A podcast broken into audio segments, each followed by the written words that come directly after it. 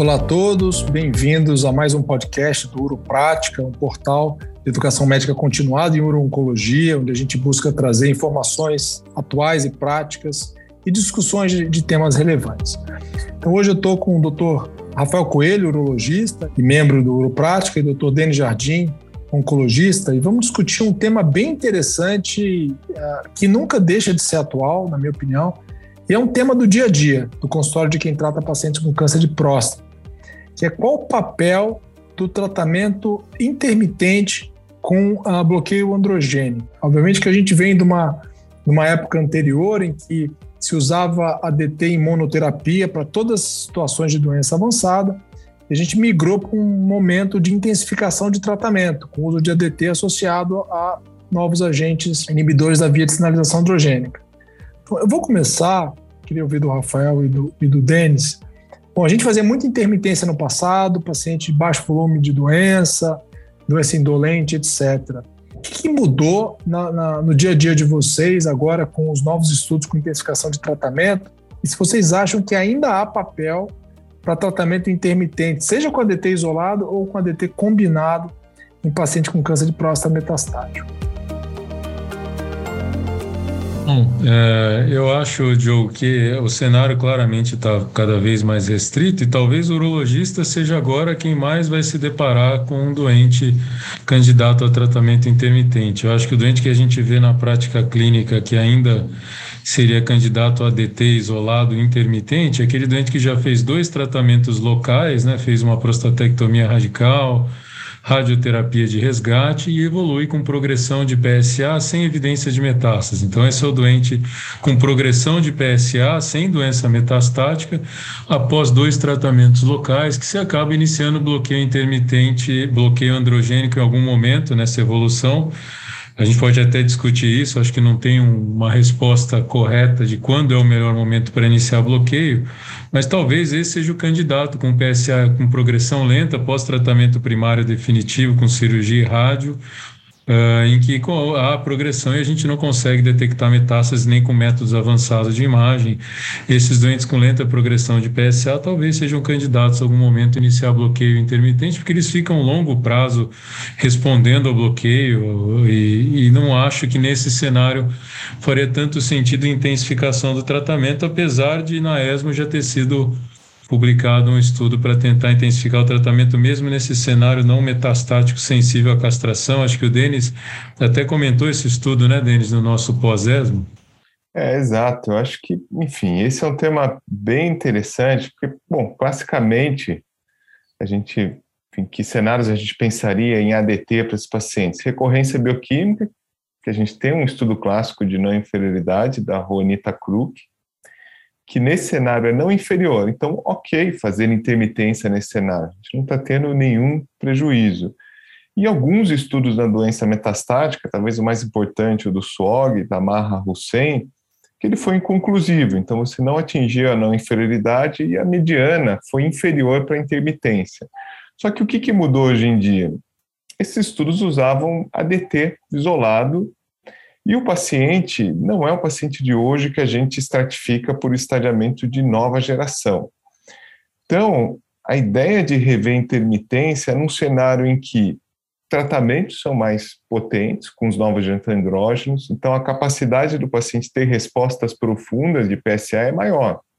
Olha, isso acontece em torno ali de 60%, 70% dos doentes quando usam ADT mais alguma coisa, ADT mais ENZA, ADT mais apalutamida, versus 20% com a DT isolado. Então, você tem um cenário que a resposta é mais profunda e um cenário em que alguns pacientes eles são aqueles pacientes metastáticos por estadiamento nova geração que talvez entrariam num estudo como o da Juanita Kruk. Então, onde ele está? Você usa a evidência do paciente metastático, de talvez não oferecer intermitência, ou a evidência da recorrência bioquímica.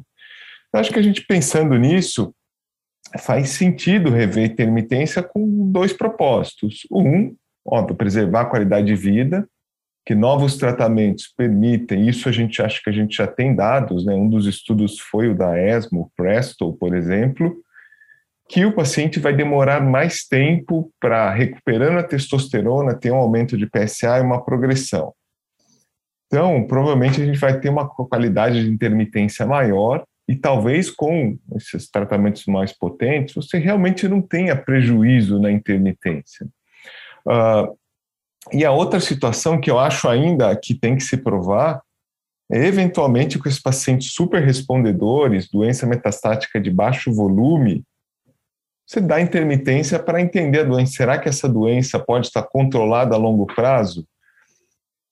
Acho que a resposta é provavelmente não. Provavelmente a gente não vai ter ali cura nessa situação, mas acho que dar intermitência nessa situação é uma oportunidade de entender a biologia, que eventualmente vão ter doentes que vão demorar muito para progredir e vão poder recuperar testosterona.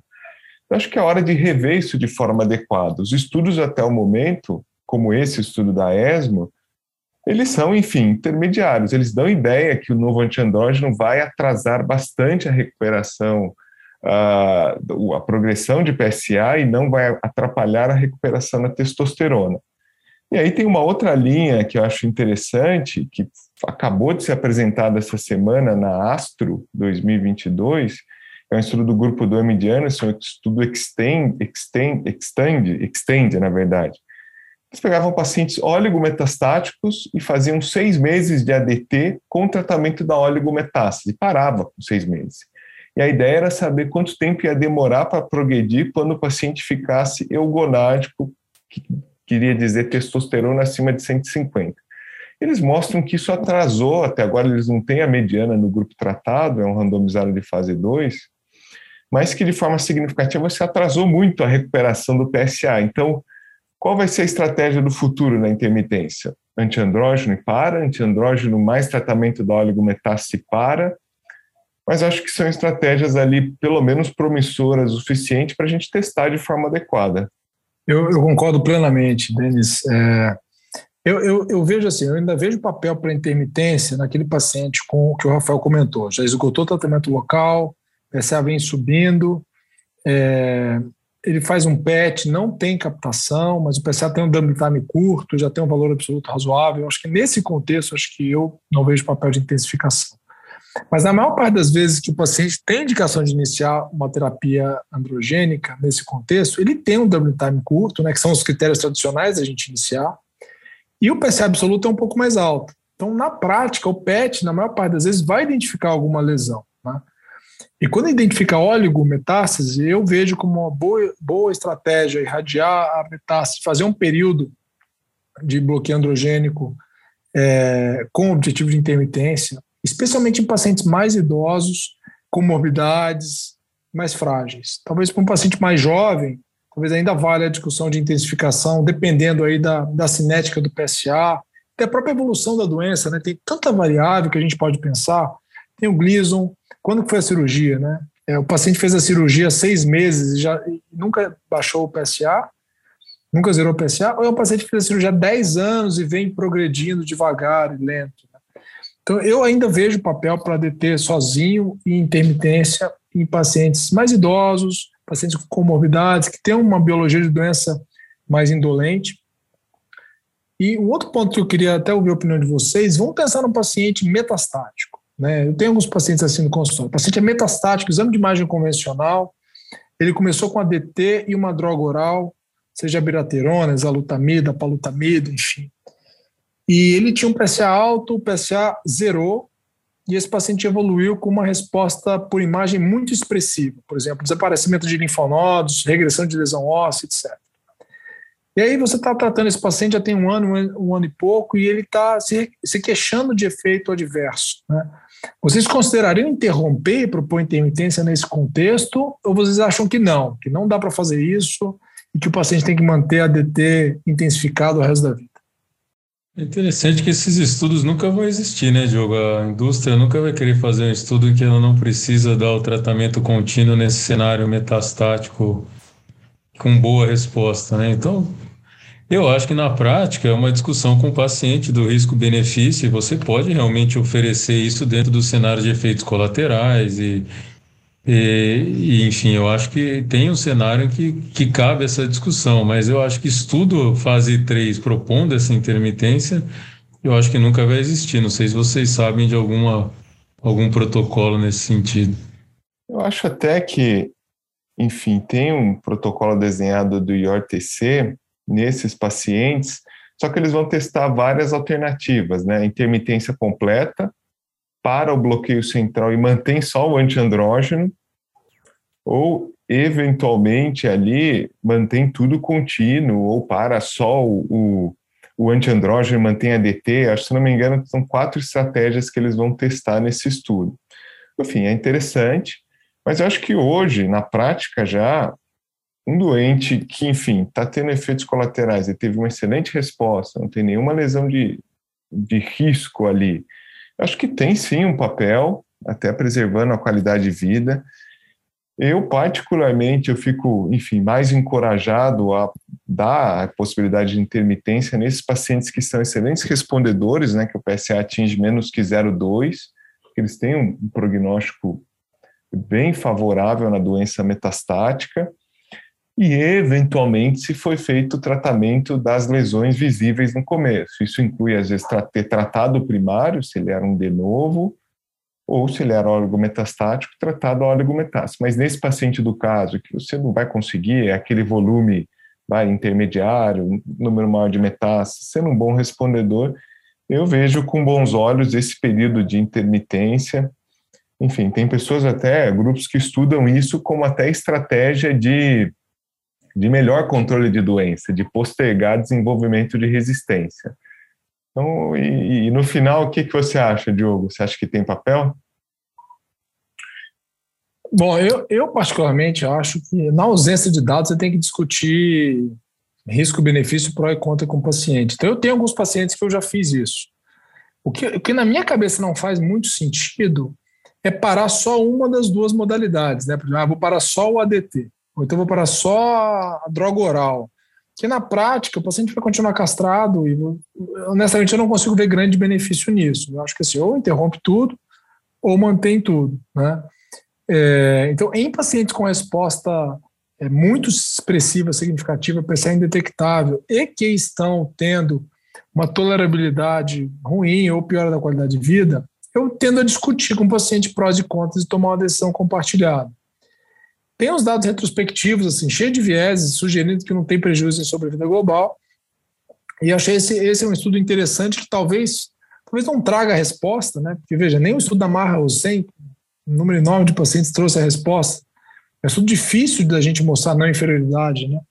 Mas mesmo que não traga a resposta, pelo menos vai trazer mais dado para dar base para discussão com o paciente. Olha, o risco de progressão é esse, é aquilo. O que eu sempre falo para o paciente é: bom, em algum momento a testosterona vai recuperar, é, esse não é um tratamento que curou a doença, então o PSA vai voltar a subir, e é muito difícil saber se um retorno do tratamento vai ter a mesma eficácia desse tratamento inicial. É impossível dizer isso, provavelmente sim. E aí se toma uma, uma, uma decisão.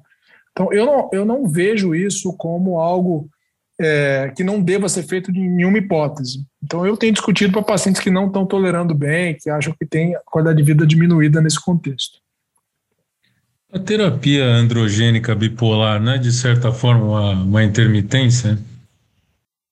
É, na prática, um pouco diferente, né, Rafael? Porque aí a gente está falando num contexto de doença resistente à castração, em que aí os objetivos do tratamento são um pouco diferentes até, né? E, enfim, mas de certa forma, acho que sim, tem algumas semelhanças a isso, né? Quer dizer, a ideia é você fazer períodos de manipulação hormonal para tentar, vamos dizer assim, diminuir alguns mecanismos de resistência a, da própria doença resistente à castração, né? Quando você faz terapia androgênica bipolar. É o que o Denis comentou, né? Tem algumas pessoas discutindo fazer intermitência com DT e droga oral exatamente para tentar prolongar essa resistência. Né? Mas a gente não tem dado é, nesse contexto, muito menos dado randomizado. Então, eu, particularmente, eu acho que a gente tem que basear no dado que a gente tem mais robusto, que são os estudos de fase 3, em que esses tratamentos foram feitos de forma contínua. Então, nos pacientes que toleram bem, que estão respondendo bem, a minha tendência é manter. Nos pacientes que estão tendo prejuízo de qualidade de vida, especialmente aqueles oligometastáticos, que a gente irradia metástases, PSA está zerado, eu fico mais confortável em interromper e seguir. E só para, enfim, a gente encerrando, acho que são alguns pontos práticos importantes, né?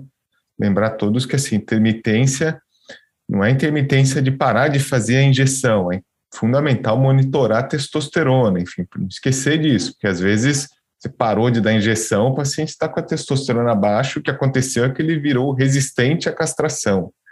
Então, uh, cuidado só de sempre estar tá checando a testosterona, entender se realmente o paciente entrou no período da intermitência.